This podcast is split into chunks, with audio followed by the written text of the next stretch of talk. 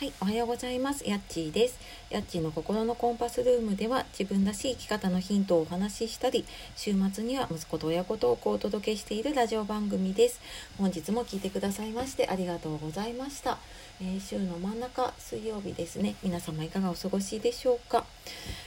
えー、だんだんね今年ももうあと1週間ちょっとになってきてねちょっと慌ただしくなっているんじゃないかと思いますが、えー、今日もね落ち着いて一日過ごしていきましょう。はいで今日はですね、えー、自分の心の声を聞いてあげるっていうお話をしたいと思います。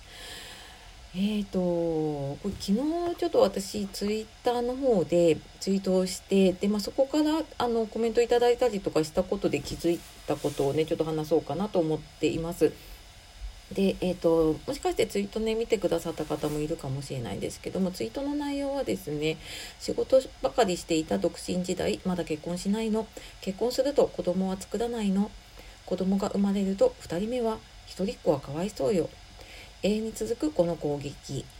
当時はこの言葉に傷ついていたけれど今は一人っ子育児楽しんでいるから幸せって思える。こう思えるまでに10年かかったけどね。っていうツイートをしました。でこれ全然あの何か意図があったわけじゃなくって全然なんか私の独り言だったんですけれども、まあ、これに対してねそうだそうだっていう人もいればあのうちも大変だったんだよねとかねいろんなコメントをいただいてなんかそこから思ったことなんですが、えー、これを聞いてこれをね聞いているあなたはこのツイートをどういうふうに思いましたか？本当になんか人それぞれにね受け止め方が違うなって思うんですね。なので、まあ、私はこういうふうに言ったけれどもでも全くいやそうじゃないよっていう人もいればあそうだよねって思う人もいたりまた全然違ういや私はこう思うっていう人もいると思います。でなぜならやっぱその受け止めた時にはそのあなたの価値観だったりとか大切にしたいものっていうのがそこにね現れているんですよね。でまあそんなね自分の大切にしたいもの価値観なんかこれを聞いてねどう思ったかっていうことで多分気づくことがあると思うんですね。でそういうなんか自分の心の声に気づくってすごく大事だなっていうふうに思いました。でここに気づいていないからどうしてもあのみんなこう言いたいことを言ってねコミュニケーションのズレというかあのこうなんかね正義を争うというかこれが正しいみたいなね論争になっちゃうんだと思うんですね。であのその心の声に気づくって別に難しいことじゃなくってねさっきみたいにあ今私こういうふうに思ってるんだなとか私こういうことを大切にしたいと思ってるんだなっって思うことって結構自分の心の声だったりとかするんですよね。でもなかなかなんかあのそういうふうに思えることってね少なかったりするんだけれどもなんかこう何かを聞いて感じた時にあ私そっかこういうふうに思ってるんだなとかあ私そっかこういうのを大事にしたいと思ってるんだなっってなんかそこにねちょっと耳を傾けてあげるのってなんかなんだろうなだからなんか自分はこういうふうに言ったんだなとか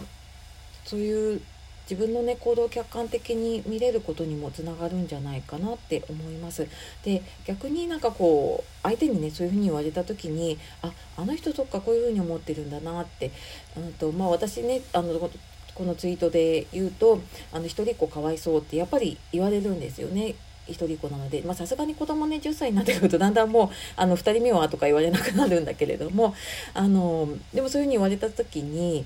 なんでそういうふうに言うのっていうふうに思っちゃうともうなんかそこ怒りとかねそういうのでしかなくなっちゃうんだけれどもそっかああの人はそっか一人っ子かわいそうって思ってるんだなとかって思ってでそれをあの相手に返してあげると相手もその自分の考えていることに客観的に気づくんですね。どういうことかっていうと「一人っ子かわいそうだよね」って言われた時にあ私はあそっかあの人そういうふうに思ってるんだなと思ってであそっかあの一人っ子かわいそうと思ってるんですねっていうふうにその言われたことをねそのままちょっとこうえーと、よくオウム返しとか、ね、言うんだけれどもそれをちょっと応用してねそういうふうに返してあげるとなんか逆に相手もあ私そっかそういふうに言ったんだっていうふうに気づいていやなんかそういうつもりじゃないんだけどねとかあとまたさらにね思っていることを言ってくれる場合もあるしでなんかそこでそのコミュニケーションのズレっていうのがね埋まってくる場合とかもあるんですよね。でどうしてもなんか感情だけで話しているといやこれがいいこれが悪いとかってやっているとまあ、どうしてもそこってもう収集がつかなくなっちゃうんだけれどもあそうかこういうの大事にしてるんだなっていうお互いの、ね、価値観が共有とかできてくるとなんかそういうこうズレとか争いとかっていうのねなくなってくるのかなっていうふうに思っています。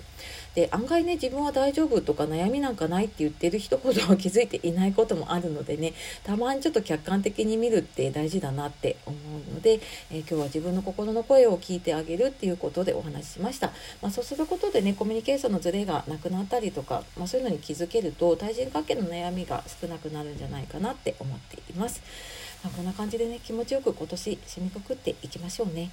はい。というわけで今日も最後まで聞いてくださいましてありがとうございました。では素敵な一日をお過ごしください。えー、ではまた次の配信でお会いしましょう。さようなら。またね